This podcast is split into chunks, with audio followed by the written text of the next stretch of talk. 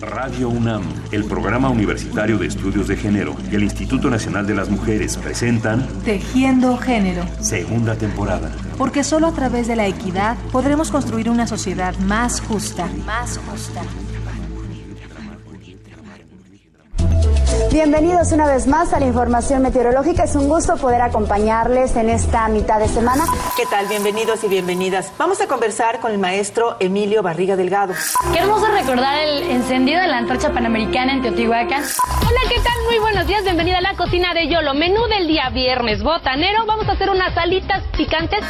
No es un secreto para nadie, pero es algo que no se dice con la claridad y la frecuencia que este tema merece que las mujeres son el 52% de la población mundial y que, sin embargo, la información que se genera en los medios de comunicación en torno a ellas solo representa un 16% del total. Este dato marca en sí mismo un desequilibrio claramente preocupante. Pero, ¿qué otros desequilibrios de género existen en los medios? Revisemos algunos datos.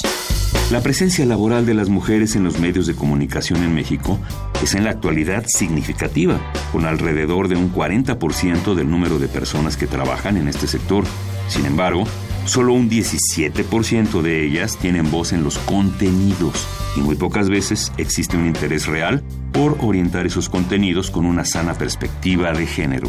Es sabido que los medios electrónicos de comunicación en México están concentrados en muy pocas manos, pero además solo el 2% de esas manos corresponde a las de una mujer, y en muchas ocasiones se trata de los elementos femeninos de la familia propietaria en la que los varones toman la mayor parte de las decisiones trascendentes.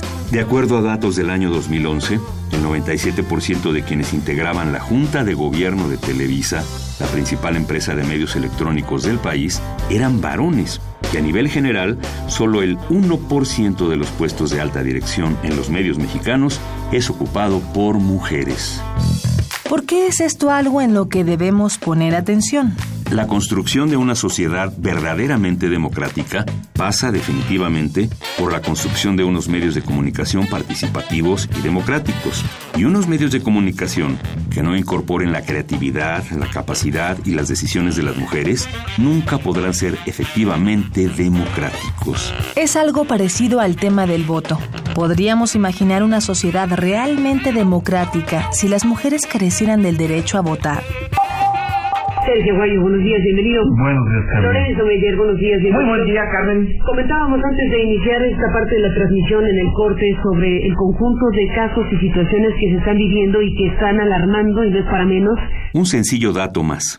De los 25 noticiarios matutinos radiofónicos que se transmiten en la Ciudad de México, solo uno tiene como titular a una mujer, pero la audiencia que tiene esa mujer supera a la de cualquiera de los otros 24 espacios informativos. Esto es muy importante, porque es algo que ella ha logrado con su profesionalismo, con su compromiso, con su ética y con su gran capacidad para ver en los medios de comunicación un espacio de transformación posible.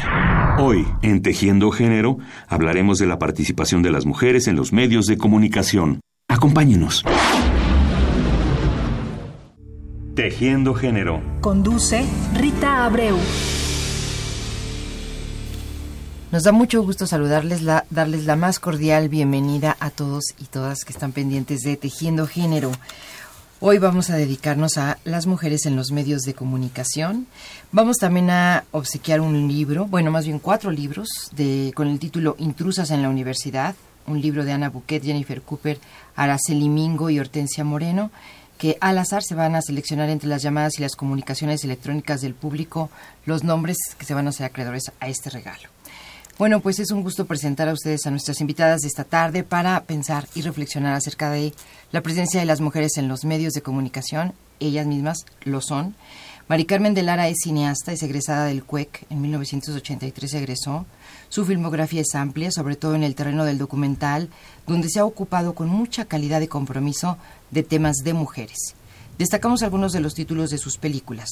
No les pedimos un viaje a la luna, un documental testimonial sobre las costureras y el sismo de 1985, con el cual ganó un Ariel. Nosotras también, de 1994, sobre las mujeres seropositivas en México. Decisiones difíciles sobre el tema del aborto, las que viven en Ciudad Bolero, y Más vale maña que fuerza, este último sobre las mujeres futbolistas y boxeadoras. Mari Carmen, bienvenida. Gracias por estar aquí. Gracias por invitarme, Rita. Está Erika Paz con nosotros. Erika es egresada de la carrera de comunicación de la UNAM. Ella es parte de su experiencia profesional ha sido precisamente cubrir la fuente de deportes y en la actualidad forma parte de un medio de comunicación alternativo electrónico como jefe de asignación. Es maestrante en estudios políticos sociales. Y también, en sus ratos libres, ¿verdad? Está como jefa de información de una revista que se llama Hashtag, que hace periodismo de investigación, es un medio independiente, es un medio alternativo, es un medio sin patrocinios, que ya nos contarás cómo funciona. Este es, y también Revolución 3.0 es 3.0 es el otro medio, ¿no? El medio electrónico donde eres jefe de asignaciones. Bueno, pues a grosso modo, ¿cómo verían ustedes la presencia de las mujeres en los medios? Eh, Mari Carmen, voy a empezar contigo pensando en que tienes un poco de eh, más vida vivida en el sentido de ver qué ha pasado desde los 60 para acá, por ejemplo, desde que eras estudiante para acá, desde los 80. Bueno, yo creo que hablemos de distintos medios. La radio ha sido un medio mucho más noble, ha sido un medio donde surge un programa como el Foro de la Mujer, conducido por Alaí de Fopa, y que empieza a abarcar también muchos temas que tienen que ver con la problemática social de las mujeres. O sea, Alaide es la primera mujer que trae a Rigoberta Menchú a un programa aquí en Radio UNAM. Esta era su casa, ella era profesora. Y después de eso surge también otro programa que hacían Josefina King, que hacían Berta eh, Sonia Riquer, que ya lleva mucho tiempo en la radio, esta Norma del Rivero, que se llamaba La causa de las mujeres. Esto ya es en los setentas con el feminismo. Entonces creo que en el caso de, los, de las radios, digamos actualmente, lo más novedoso también es cómo las mujeres en las comunidades indígenas se han apropiado de este medio para tratar sus problemáticas. Eh, ahí está también el terrible caso de Teresa Bautista y Felicitas que las asesinan en Chiapas, pero que son mujeres en las radios comunitarias que abren también un panorama acerca de la violencia en las comunidades, acerca de una serie de temas, digamos, que no se habían tratado. Este es el caso de la radio. Muy distinto es el caso de las revistas, por ejemplo. Creo que ahí hay dos tipos. En los principios de siglo empiezan todas estas revistas de modas, todo este tipo de cosas, y se enfoca mucho una visión de la mujer como objeto de, de adorno, de relación sumisa, etcétera. Eh, estas tienen su trayectoria, eh, no me voy a ocupar demasiado de ellas porque me gusta más hablar de las otras revistas que crean otras mujeres. Se crea FEM también por Alaí de Fopa y Margarita García Flores, más o menos en los setentas, como una necesidad de empezar a mostrar y hablar de otros temas de mujeres. El grupo La Revuelta también hace un periódico y busca en un medio alternativo salida a las temáticas y a las problemáticas sobre la importancia de la despenalización del aborto. O sea que no fue que el último gobierno de la ciudad decidiera despenalizarlo, sino que fue una larga lucha de las feministas. En otros medios, en la televisión, que es el más avasallador, creo que precisamente el duopolio se ha caracterizado por destrozar tanto la, una visión del feminismo incluyente, se ha estigmatizado el feminismo como las mujeres que odiamos a los hombres, y esto es parte de los medios, pero también se ha representado a la mujer en una serie de papeles o de mala o de víctima o de o de manipuladora o de madre sumisa, se han digamos hay una serie de valores de lo femenino que se han venido dando, no nada más en la televisión, sino también en el cine. El cine es un constructor también, digamos, en esta época de oro. Yo voy a cerrar un poquito hablando también de, ya por último, de Matilde Landeta, la primera mujer. Ella sí plantea personajes que son sujetos de las historias, digamos, es la pionera porque es la que más hace. Antes están Adela Siqueiro y Mimi Derba pero es la que realmente se ocupa de sujetos de la historia. Al rato te seguiré comentando claro, por supuesto. para no acaparar. No, muy bien. Voy a recordar también a los y las personas que están atrás de, estos micrófonos, en su casa o en el coche, si pueden marcarnos, bienvenidos sus comentarios, sus llamadas, sus preguntas, 55 36 89 89. El correo electrónico es tejiendogénero.gmail.com y en Facebook y en Twitter estamos en Tejiendo Género, precisamente. Erika, bueno, ¿cómo llegas a los deportes? ¿Cómo te abres camino ahí? Tú también, además de, haber cubierto esa fuente, nos estabas contando ahora mismo que estás haciendo un trabajo de maestría que tiene que ver con el deporte y las mujeres, ¿no? La forma de cubrirlo, la forma de abordarlo. ¿Cómo sientes la presencia de las mujeres en esta en este rubro considerado pues tradicionalmente como de hombres, no? Claro, bueno, pues resaltar principalmente que pues en las secciones deportivas, en las redacciones deportivas, hay menor número de, mujeres eh, con respecto a otras, incluso por ejemplo con respecto a nota roja o seguridad. O sea, este, estas secciones siempre, bueno, es como un, uno, uno de los cotos masculinos que más perduran, ¿no?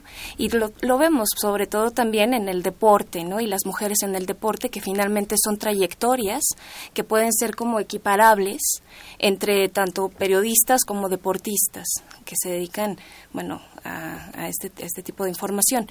Eh, um, hay que tomar en cuenta, por ejemplo, que dentro de las redacciones deportivas también son menos las mujeres que pueden acceder a cubrir una fuente como es el fútbol, que finalmente es el deporte rey en nuestro país y en muchos otros. Entonces, finalmente también sigue siendo como un espacio muy reducido a las mujeres. Cada vez tenemos mayor presencia. Sin embargo, eh, todavía queda mucho trayecto por recorrer, porque vemos, por ejemplo, que en redacciones o en conferencias de prensa asistirán en un número de 10 reporteros a 3 reporteras. Sin embargo, en la percepción de entre las mujeres, ¿no? que yo puedo entrevistar tanto en España como en México, es como y también de los compañeros, es que actualmente hay muchas mujeres, ¿no? Porque en un momento no había ninguna. Y en México y en España, por ejemplo, tenemos que las pioneras en estas secciones son precisamente en la década, se dan estos primeros casos, en la década de 1970, curiosamente en la misma década en ambos países. Entonces, digo, tuve oportunidad de entrevistar tanto a la pionera en España, a la que se considera como la pionera en España, como que es Mari Carmen Izquierdo, y a Rosalinda Coronado, que es la considerada pionera aquí en México. ¿Hay alguna anécdota importante que nos quieras compartir de lo que significó abrir brecha en este terreno, este compartir con los hombres ese coto, como tú dices? Claro. Fíjate que es curioso. Me parece que sí ha habido un cambio, sin duda lo hay, con respecto a las que fueron, bueno, las a las que les tocó picar piedra dentro de estas redacciones, eh, porque eh, si bien era como algo o espacios en donde decía no porque es mujer o simplemente porque es mujer no puede saber sobre deportes como si fuera algo como si lo trajeran los hombres en los genes, ¿no? Pero eh, pues yo llego a deportes una vez por, por mi afición, mi gusto por el fútbol, ¿no? Entonces el editor pues al verme como trabajar y todo este tipo de cosas me invita, ¿no? Pero digamos que en mi caso es un poco eh, digamos, excepcional, porque hay muchas mujeres que a las que se les ha cerrado puertas por el simple hecho de ser mujeres y decir no va, ¿no? Eso fue como hace, hace algunos años. Actualmente ya no se ve tanta esta, digamos, esta eh, discriminación, podríamos decirlo, ¿no? Pero eh, finalmente siguen existiendo ciertas prácticas entre las relaciones entre compañeros hombres y las compañeras, ¿no? Sí hay una diferencia en, en, las relaciones laborales. Bueno, esta misma cápsula que escuchábamos al principio decía el, el, pequeño porcentaje de mujeres que ocupan cargos directivos, ¿no? Que tienen que ver con los contenidos. Eh, Mari Carmen de Lara nos hacía un, un, recorrido histórico diciendo que la radio ha sido más noble con, con la apertura hacia las mujeres yo creo que siempre ha habido mujeres en la radio, mujeres que entraron como actrices, ¿te acuerdas que lo primero que se cuenta es que bueno, entran y son el talento, son la parte de las actrices de radionovelas, son todas esas esas mujeres que abren eh, encuentran un modo, digamos, de trabajar, aunque también se dice que muchas veces no eran las que más ganaban, que siempre han tenido salarios muy diferenciados. ¿Consideras, María Carmen, que es importante pugnar porque esas, las mujeres lleguen a los cargos directivos, tengan ahí voz y mando y capacidad de dirigir contenidos en, las, en los grupos? ¿Cambiarían las cosas? Mira, no creo una, una visión mujeril, digamos, no es el cuerpo lo que te hace ser distinto, sino creo que es una visión política. Y creo en ese sentido que lo importante de que las mujeres ingresen a todos estos medios es que efectivamente hay una voz que no ha sido escuchada, hay una visibilidad que no ha sido tomada en cuenta. Es lo mismo que pasa con los documentales cuando toca ciertos temas. Vamos a ir a eso, ¿eh? por supuesto. Sí, pero entonces, ¿qué es lo que sucede? Creo que efectivamente, y lo vemos, por ejemplo, en el deporte que mencionaba la compañera, en el deporte lo que gana una futbolista en relación a lo que gana un futbolista profesional es abismal. En el caso del boxeo también es tremendo. En Más vale maña que fuerza, que es el documental que yo abordé este tema, te hablan las mujeres futbolistas y boxeadoras, pero además te hablan del doble esfuerzo, porque en realidad ellas tienen que construir una imagen distinta, construir una imagen nueva, enfrentarse a la diferencia, digamos, hombres y mujeres somos diferentes, pero eso no nos hace ser desiguales. El problema salarial en general, en lo laboral en México, es muy grave. O sea, la diferencia, la inequidad, y eso tal vez sí a partir de la participación de las mujeres en la política ha tenido más visibilidad. En eso sí creo. O sea, creo que hay temas que las mujeres han llevado a la mesa, precisamente por esta inequidad y que eso nos está permitiendo a muchas ocupar espacios que eran impensables para nuestras mamás desde la formación, ¿no? Yo cuando le digo a mi hija que mi madre tuvo muchos obstáculos y siempre quiso estudiar ingeniería química, bueno, pues es realmente tan inmediato generacionalmente que no lo puede creer. Entonces creo que cuando tú estudiaste cine, por ejemplo, Éramos muy poquitos. Era, me imagino, ¿no? Si era mayoría masculina. Sí.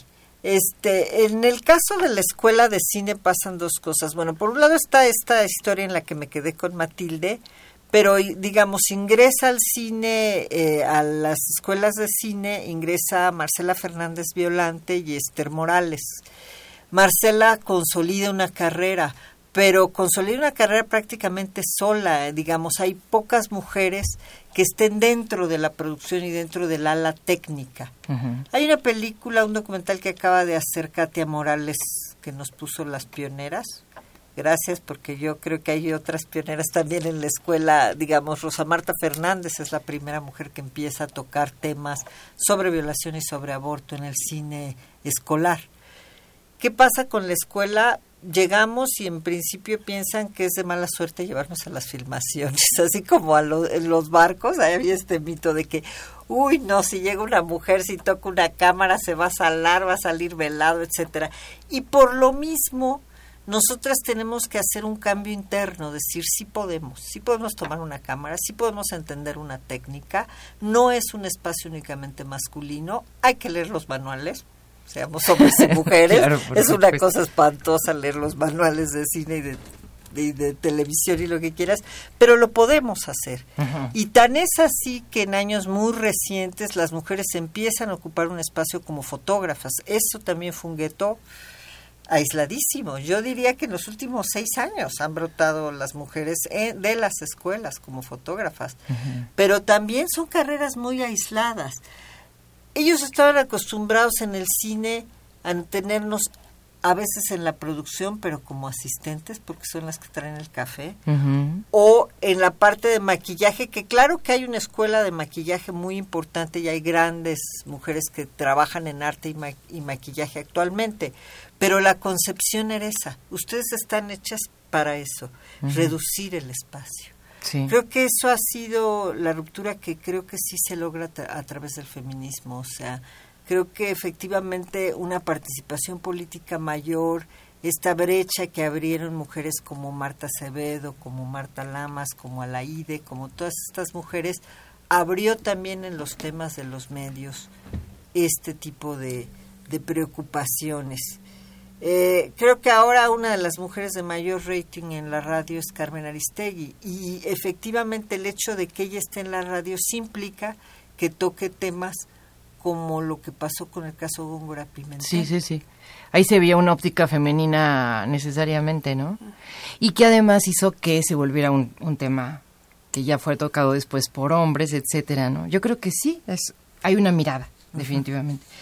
Teléfono en cabina 55 36 89 89 y el correo electrónico tejiendogénero arroba gmail.com. Nos encuentran en Facebook y Twitter como Tejiendo Género.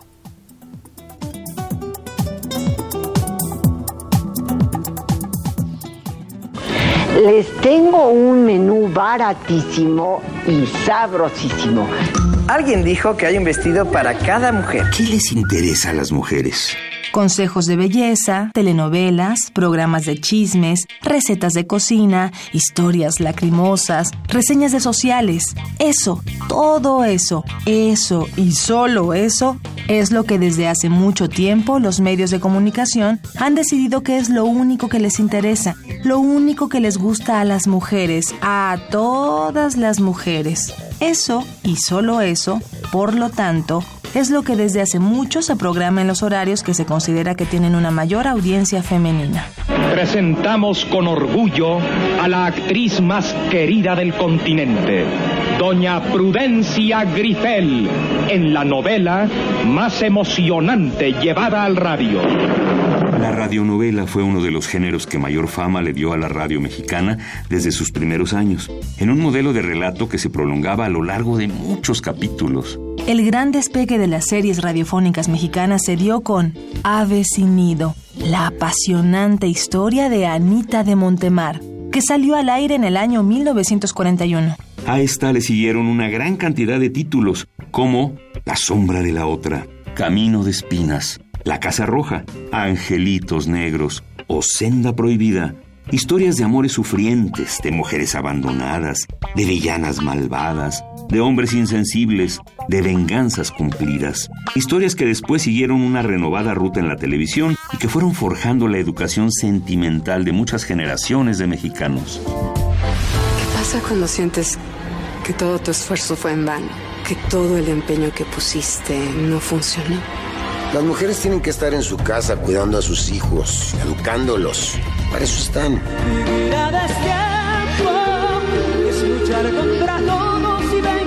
Parece mentira, pero a más de 70 años de distancia del éxito de Anita de Montemar, la televisión mexicana sigue colocando en sus horarios superestelares a las telenovelas. Pero no solo eso, las telenovelas siguen repitiendo las mismas historias trilladas, las mismas protagonistas sufrientes, las mismas villanas poderosas, los mismos hombres malvados y las mismas imágenes de mujeres sin opciones y atrapadas en callejones sin salida. Bueno, pues hoy está aquí con nosotros llegando de Brasil. Ella es muy sencillita. Qué bien, ¿no? Lo ha hecho muy bien María José. Canta bien. Muy bien. Canta, bien, bonito, es, tiene buena voz. Tiene buena presencia también, buen cuerpo, buena ¿No está medio energía. No. ¿Cuántas veces no han escuchado esa historia? Los programas radiofónicos y televisivos de consejos para mujeres andan más o menos por la misma tónica. Pretenden haber cambiado. Pretenden estar hablándoles a las nuevas mujeres, pero en realidad sostienen estereotipos renovados y siguen repitiendo fórmulas supuestamente infalibles para ser mujer y no morir o enloquecer en el intento. ¿No sería tiempo de que los medios de comunicación de México vayan pensando con más cuidado qué es lo que realmente les gusta, les interesa, les sirve y les divierte a las mujeres? Conversemos, reflexionemos, compartamos experiencias. Tejiendo género. Hablar para transformar. Bueno, las voces de la radio de antaño y las actuales. El teléfono en cabina 55 36 89 89. El correo electrónico tejiendogénero arroba gmail.com y en Facebook y Twitter estamos tejiendo género, así nos encuentran.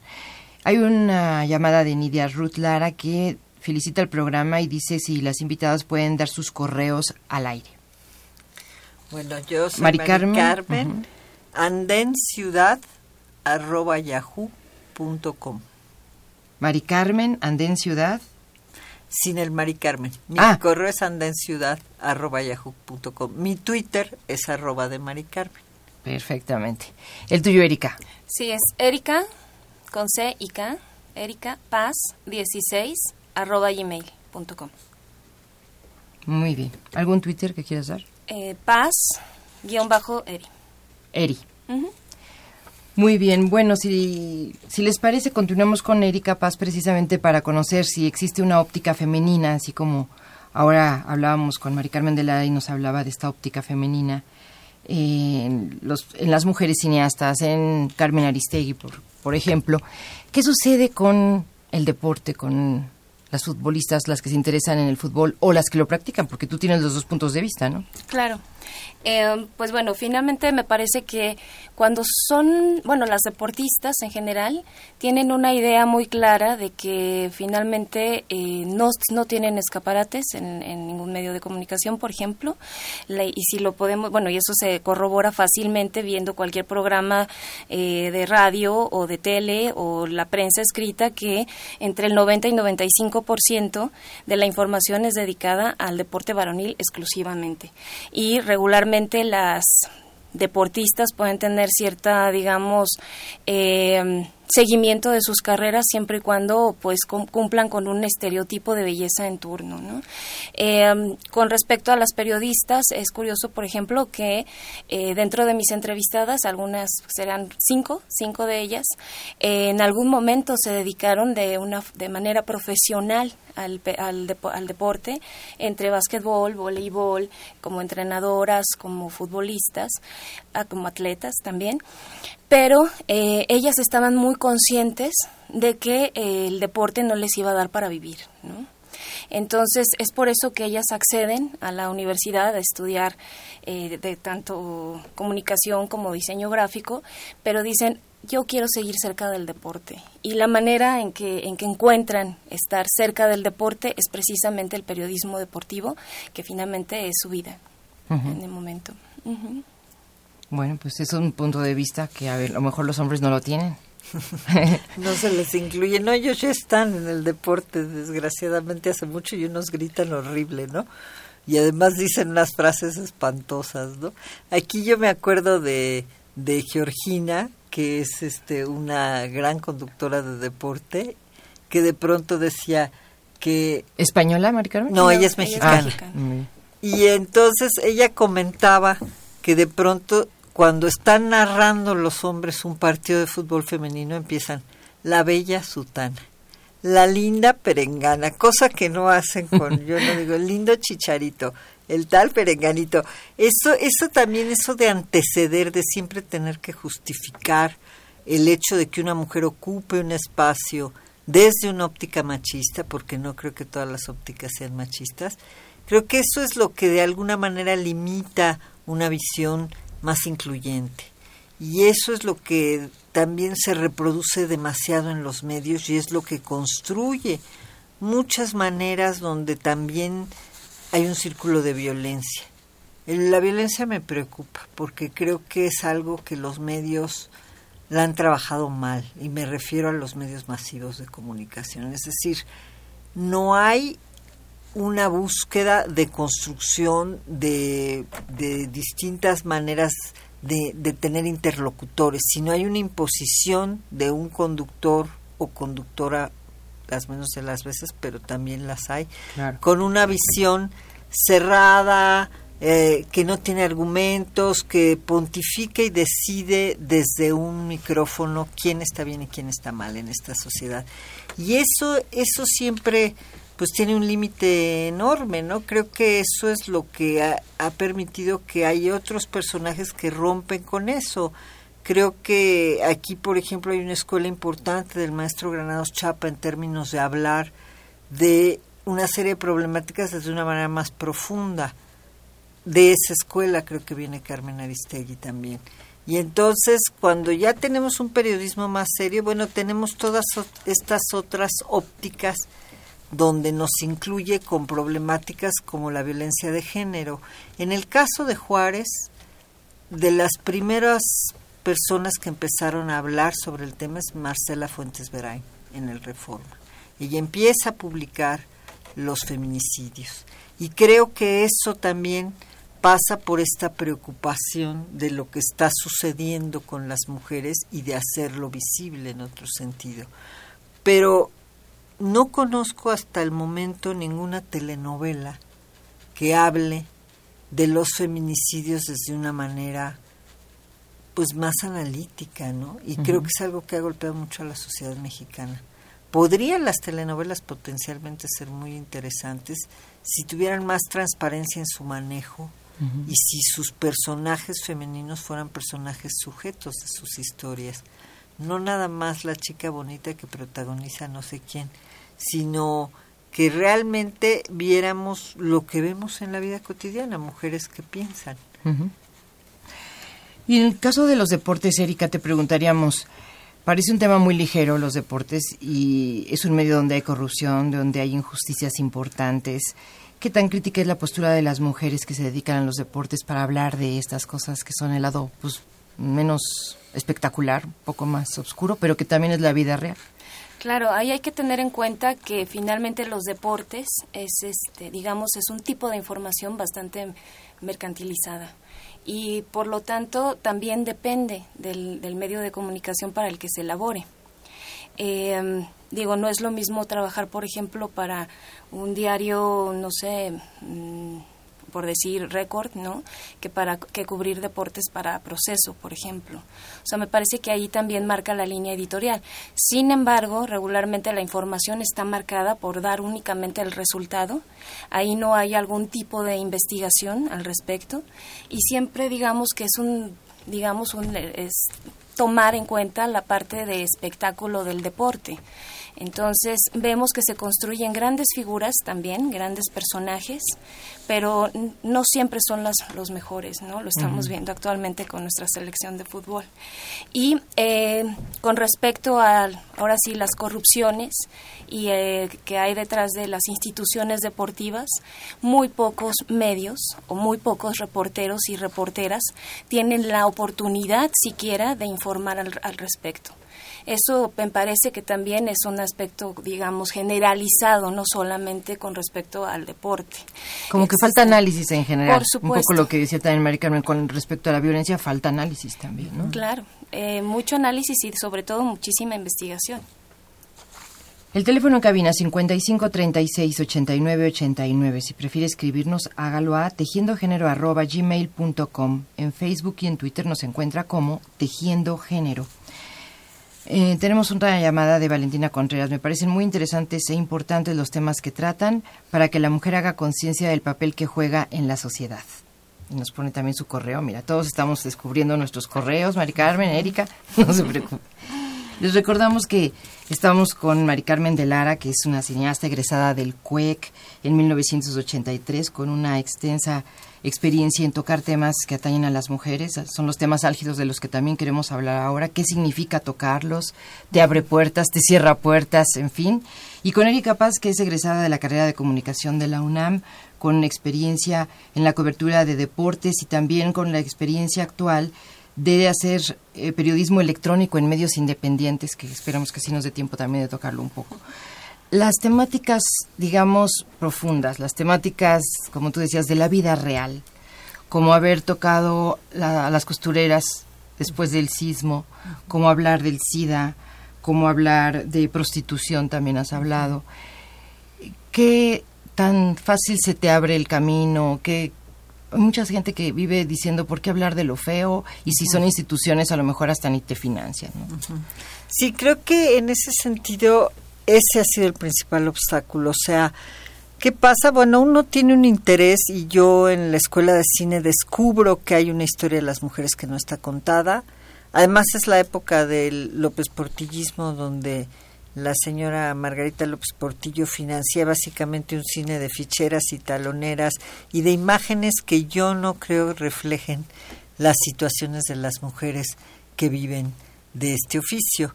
No es por gusto, nace así, es el primer documental que hacemos Maruta Messi y yo, y, y hablamos sobre precisamente entender su vida como madres, como mujeres en su vida cotidiana, eh, entender es lo que significaba ese espacio de trabajo en medio de una sociedad que considerábamos que estaba prostituida en general.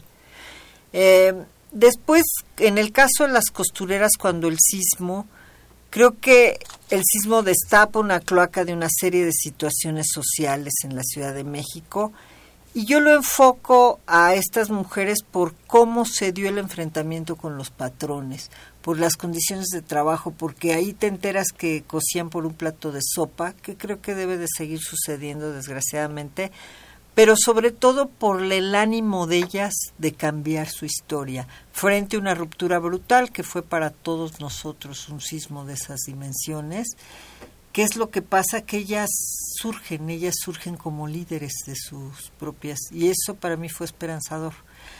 Y me pareció interesantísimo cómo se formaron sus liderazgos, es decir, doña Eva, cómo venía de una formación de estar 25 años detrás de una máquina, pero con un pensamiento que llegó a ser diputada federal, doña Eva.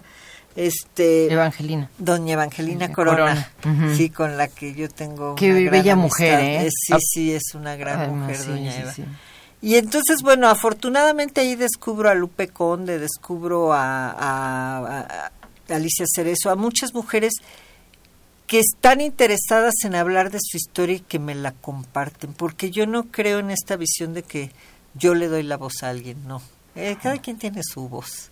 Aquí el asunto es que te ayuden a contar una historia que tú quieres contar porque por algo te tocó, sobre todo emocionalmente. A mí el sismo, obviamente, como a la mayoría de los capitalinos, nos golpeó como ahora nos está golpeando la, la catástrofe del sureste del país, de Guerrero y de muchas otras zonas de Veracruz. Y creo que en ese sentido hay mujeres que protagonizan esas historias. Es decir, están ahora las patronas, están una serie de organizaciones de mujeres que son activas en este tipo de trabajo y que hay que visibilizarlas porque no se les cuenta. En el caso de Ciudad Bolero fue impresionante porque eran mujeres que habían sido las grandes voces de la radio, Consuelo Velázquez, Amparo Montes, Emelén Manábal de la Mar, que nadie sabía quién era y que es la mujer de Cheque en Blanco, es una gran compositora y esa fue un privilegio. O sea, para mí fue un privilegio conocerlas, poder testimoniar su historia y verlas en, en, ese, en medio de esta ciudad que te trae siempre loco, pero que oyes alguna de sus canciones o Mil Besos o Cheque en Blanco, Mucho Corazón. Entonces era como recuperar esa educación sentimental y ahí fue entrar en un mundo donde estaban las dos representaciones, es decir, toda esta parte comercial, que fue también muy golpeadora para ellas. Emelena Valdelamar toda su vida trabajó en la Secretaría de Hacienda, fue secretaria y tiene 300 composiciones y muchas de ellas, Mil Besos es un superhit mexicano. Nunca se le reconoció como se reconoció a Gonzalo Curiel como se reconoció a muchos, bueno, al propio Lara. Yo creo que Melén era de esa talla. Y entonces, bueno, hay que crear memoria.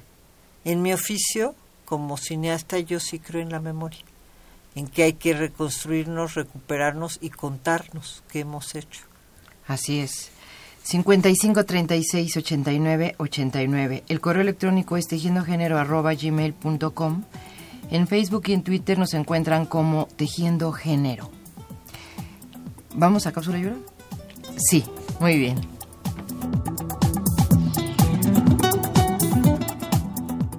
Como una gota, una pequeña gota que cae y se acumula. Una gota minúscula pero constante. Una gota que se suma a otras gotas y que se hace fuente, lluvia, arroyo, manantial refrescante, Torrente transformador. Así como una gota que se suma a otras gotas, ha sido la voz crítica de las mujeres en los medios. Así, insistentes, cuidadosos, perseverantes, han sido los esfuerzos de varias mujeres por hacer del feminismo una voz que transforme desde lo más profundo, desde lo más cercano, desde lo más importante. Y allí en la fuente había un chorrito, se hacía grandote, se hacía chiquito. Así es el éxito. ¿Nosotras qué vamos a hacer? Ya es hora de construir. Diversos han sido los esfuerzos por hacer programas de radio y de televisión con contenido feminista en México. A media tarde, programa dirigido por Berta Maldonado que salió al aire en Canal 13 en 1974. El oficio de ser mujer, con María Luisa Liguori y Laura Gamis. Abrazo partido de Marta de la Lama. De tres en tres, con Patricia Berumen. Hasta la cocina, con Nadia Piamonte.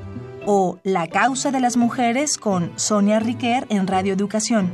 Son algunos ejemplos de este esfuerzo lento pero constante.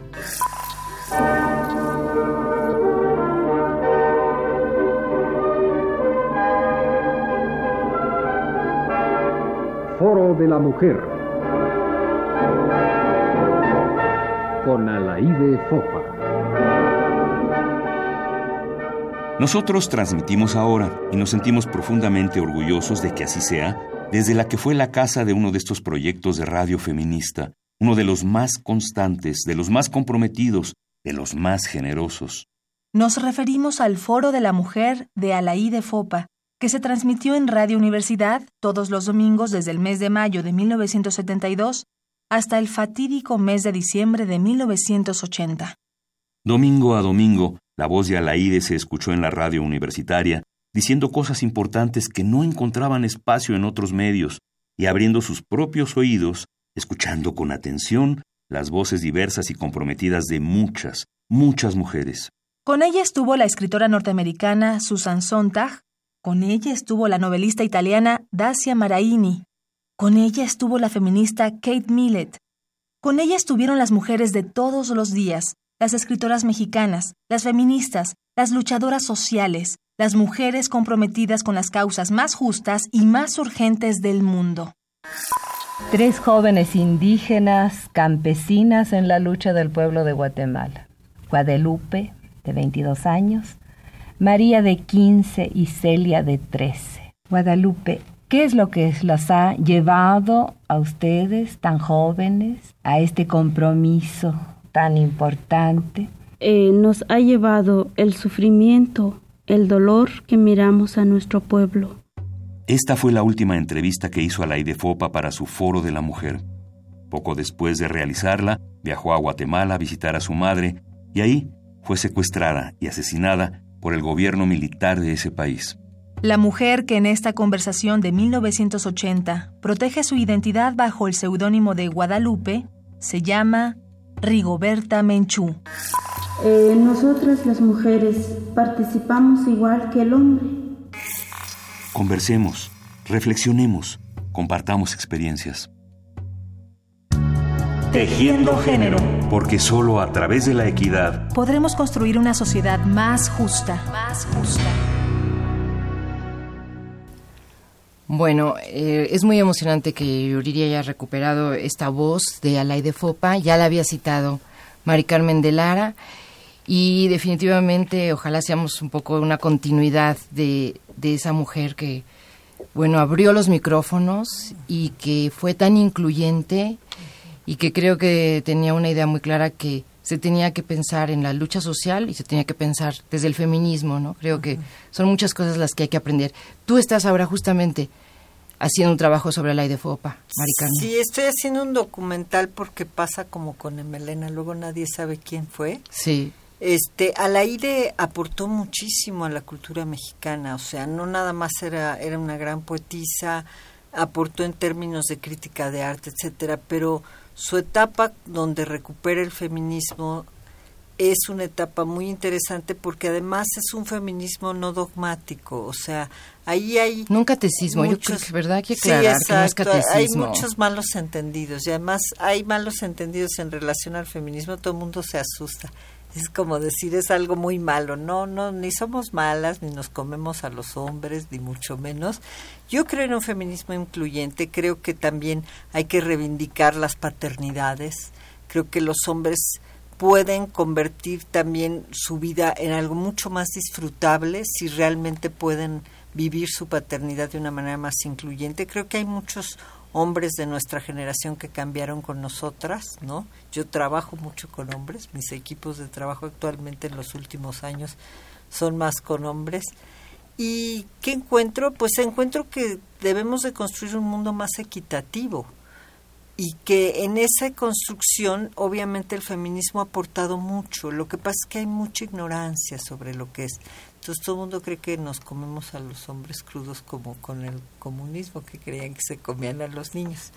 Pero no, nos gustan los hombres y nos gustan los mundos equitativos. Esa es la, esa es la cuestión. Sí, sí, sí. Es importante recuperar la memoria y es un poco también lo que hace Erika, trayendo a cuento eh, cómo se hace ese periodismo, quién lo hace. Eh, cuéntanos qué tanto tú percibes que hay en tu generación la intención de recuperar la historia también de las mujeres en los medios. ¿Cómo, cómo te ha ido en ese sentido?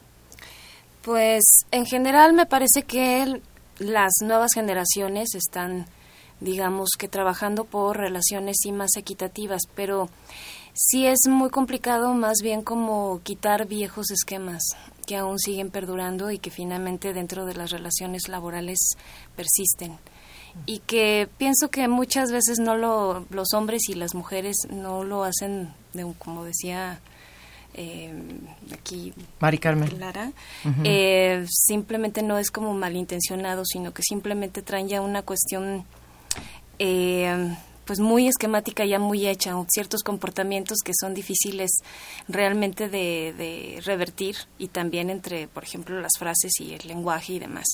Digo, con cuestión de recuperar lo que el trabajo de las mujeres, me parece que ya hay entre las generaciones más jóvenes se percibe un ligero cambio, una pequeña brisa de cambio, en donde sí los hombres también y mujeres también están más por, por unas, por sí, por relaciones más equitativas, pero también eh, tenemos otros problemas, ¿no? Como la cuestión de violencia y la violencia de género, que mm, probablemente y que bueno pues hay hay muchas investigaciones al respecto en donde en algún momento pues será que, que últimamente hay muchos más casos de violencia no digo tenemos los últimos eh, muy muy pues realmente muy lamentables como el caso de Lucero en Guanajuato por ejemplo no eh, pero eh, aún así me parece que hay mucho mucho por hacer y sobre todo que hay que tener muy en cuenta tanto hombres como mujeres de todas las generaciones que el terreno ganado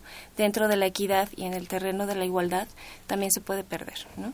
entonces me parece que es muy importante seguir eh, insistiendo en, no repetir tanto estereotipos como relaciones desiguales.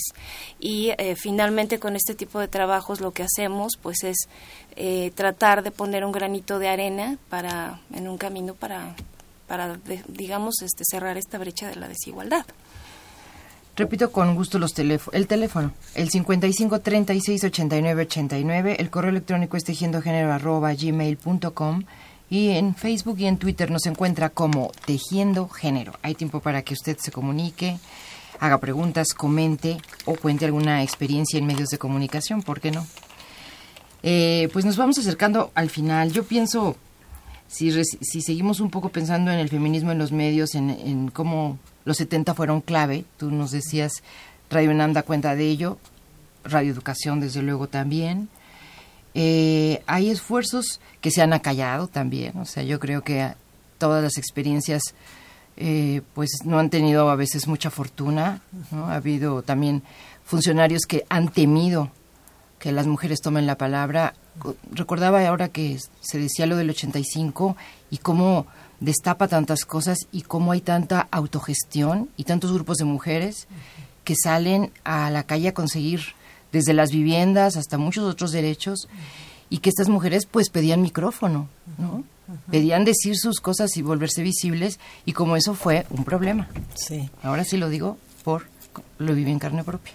Sí, claro, ahí, ahí está la otra parte de lo político que es el tema del feminismo, o sea, las rupturas, la pérdida de privilegios, también traen una relación de poder que, que se ha dado de manera muy fuerte eh, en los puestos de poder políticos. Es decir, si ahora están tan preocupados los tuiteros que no nos han mandado cosas por la ley de ingresos y egresos, yo me pregunto cómo está distribuido, en qué áreas del, de los ingresos y los egresos de la nación está vista todas las problemáticas que estamos enfrentando las mujeres en distintos espacios, la seguridad, la falta de iluminación en las calles, los transportes públicos que en la ciudad se han hecho esfuerzos, en la Ciudad de México, pero que todavía falta por construir muchísimo en el resto del país, y sobre todo todo el tema de salud pública, donde no puede haber, en el caso del Distrito Federal,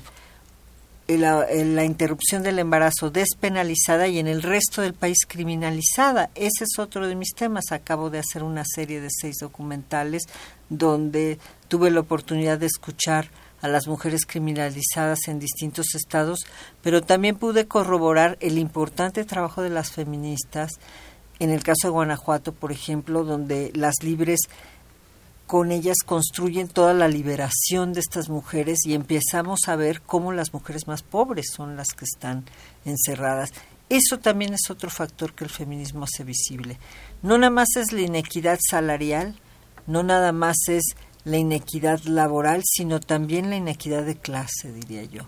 Y eso creo que es algo que, que tenemos que analizar, que, que no se dio ni en la política, ni en los gobiernos de en algunos momentos en los puestos de izquierda vemos este tipo de actitudes no en de, de jefes que creen que por ser mujer tiene que atenderlo no personalmente o tiene que darle o no se compromete a algo o la cosa también está el tema del acoso laboral que es gravísimo también que lo vemos en las universidades estamos viendo toda esta serie de denuncias en derechos humanos de mujeres alumnas, trabajadoras, etcétera, y que hay que darle un cauce y hay que darle una visibilidad a esas voces.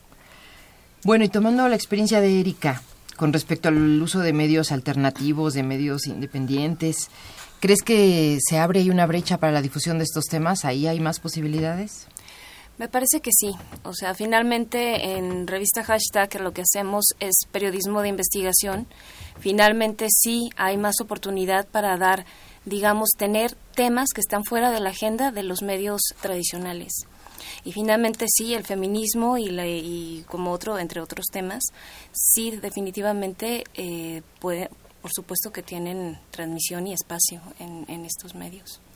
Bueno, nosotros tenemos conocimiento de que existe Circe Radio como la primera radio feminista en estos medios electrónicos, pero no hemos logrado escucharla, pero Circe Radio es la, la clave para escucharla. Y saludos a Sarcle, quien dice que dice en Twitter que gracias a la cápsula conoció la historia de la radio feminista en México. Pues de eso se trata. Yo creo que sí. Aquí se ha hablado, se ha dicho varias veces la palabra memoria y creo que sí, eso es muy importante. Mari Carmen, el interés de, alumnos y alumnas de comunicación de la UAM sobre los temas de género y diversidad, ¿cómo lo percibes?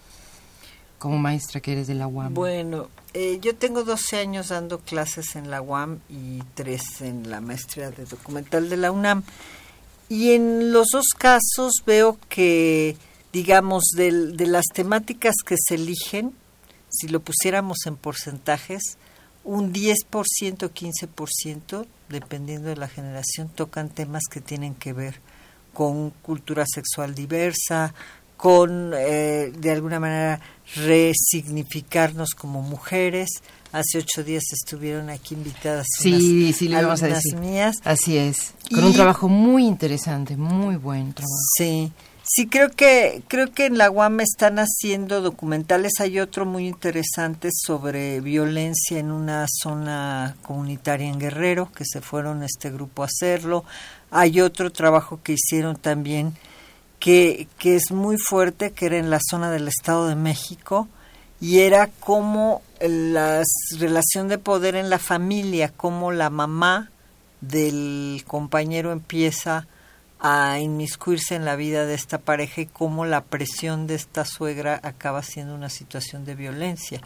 Esa era la historia que se llama Como tus ojos. Creo que ellos han abordado una serie de temáticas. Obviamente yo sí, cuando imparto mi clase, incluyo muchos de los temas que me, me ocupan y me preocupan y incluyo esta importancia de reconocer textos, entender qué es el género, porque está tan manipulado, tan este se lo ha apropiado, digamos, de alguna manera la política, la mala política, y entonces lo ha tergiversado. Entonces creo que es importante conocer las definiciones desde la academia y además, por ejemplo, también hago que vean muchos de los materiales que actualmente están haciendo las documentalistas y las cineastas mexicanas. Hay también ahí toda una línea de temáticas bien interesante. Claro, bueno, a propósito de eso, la distribución, por ejemplo, de tus materiales. Ah, no, tú tienes un Ariel, tienes un nombre. Debería de haber ciclos de alguna manera que con más frecuencia bueno, mira, proyectaran ese, ese trabajo, ese cine. Yo creo que, digamos, yo estoy inmersa en una problemática que estamos inmersos la mayor parte de las personas que hacemos un cine alternativo en México. Y entonces, obviamente, los canales de salida son muy limitados. Pero en el caso de, de, los temas que yo he venido tratando, digamos, mi salida ha sido a partir de los mismos grupos feministas. No es una salida vistosa, no tengo los grandes dineros de publicidad, no creo mucho en esta cosa de gánate los festivales, luego existes. Yo hago cine para la gente, para que me vean las mujeres, para que reflexionen de sus temáticas. Creo que las becas del Sistema Nacional de Creadores a mí me han dado una oportunidad de crecer con mi obra, de una obra que no ha sido financiada por el Estado. O sea, no fue, no fue gratuito que en los 12 años este, de, de, los, de los gobiernos anteriores no se me diera ningún dinero del Estado para temas que tenían que ver con aborto o que tenían que ver con aperturas y memoria de las mujeres. Creo que eso no fue gratuito, creo que hay una política de silenciamiento. Y eh, poderse difundir implica también toda una expertise, digamos. Estamos ahora hablándolo en la Asociación de Cine de Mujeres a la que pertenezco sobre la importancia de generar no nada más un cineclub que está llevando a cabo Rosa Marta Fernández en distintos estados, dando a conocer más nuestros trabajos, sino también cómo vamos a hablar de la distribución de nuestros productos. Y eso es todo un tema porque todo el mundo te dice, súbelo a la red. Bueno, son muy son muy pesadas las imágenes. Hay que comprimirlas, este, hay que subirlas de determinada manera, hay que tener un servidor, hay que tener, y hay que tener un tiempo y un trabajo y todo eso. Y yo decidí hace un tiempo que yo hago una producción y espero que las mismas mujeres demanden mi trabajo. No puedo dedicarme a todo, porque la todología no se nos da, ¿no? Muy bien, sí, pero sí, sí, no se puede. La, la distribución es gravísima. Claro. Nos quedamos luego a veces muy silenciados, ¿no? Pues estamos ya con, pidiéndoles un poco las conclusiones de esta mesa. Eh, ¿Creerías tú que, Erika, que los observatorios de ciudadanos y ciudadanas podrían ayudar a, a que los medios tengan pues observadores, auditores más críticos? ¿Que eso sería una buena opción para crecer y modificar tendencias? Yo pienso que sí. Digo, finalmente en los medios de comunicación se reproducen demasiados estereotipos y también eh, que bueno que finalmente benefician a cierto cierto género en el, en el, caso de los deportes tanto en las redacciones como en las como, como dentro de la información que se publica, pues finalmente siempre tenemos eh, muchísima información con un grado sexista, ¿no? Y muy segregador y también eh, machista, ¿no? Por ejemplo, a la forma, en la forma de narrar, ¿no? Tenemos conductores, tenemos eh, en los, en, los encabezados de los diarios deportivos, por ejemplo, pues siempre hay una, una tendencia para, digamos, este, ensalzar lo varonil y disminuir lo femenino, ¿no? Entonces me parece que sí, por supuesto, el público debe ser un público mucho más crítico acerca de la información que se está ofreciendo y la forma en cómo se está ofreciendo.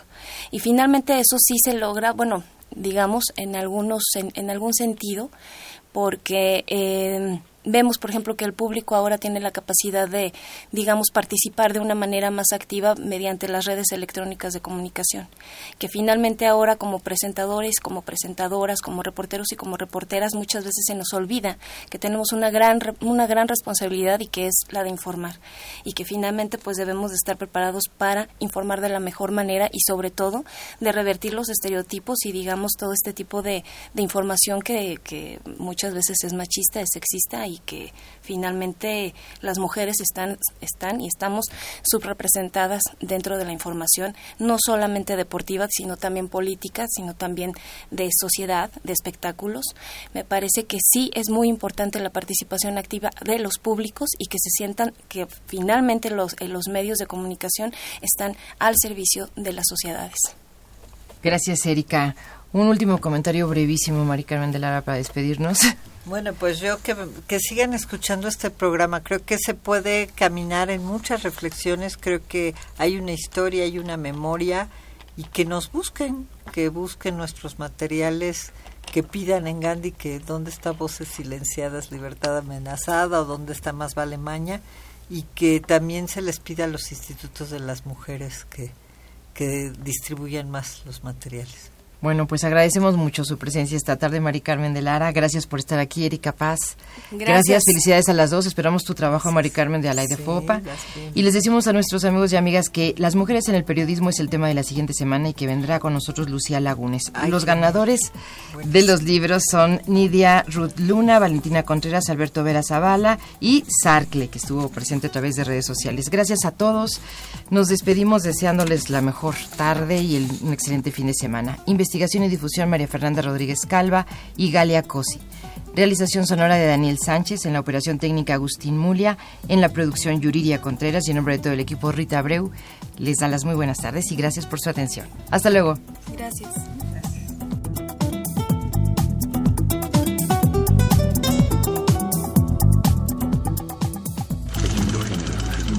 Radio UNAM, el Programa Universitario de Estudios de Género y el Instituto Nacional de las Mujeres presentaron Tejiendo Género. Segunda temporada. Porque solo a través de la equidad podremos construir una sociedad más justa. Más justa.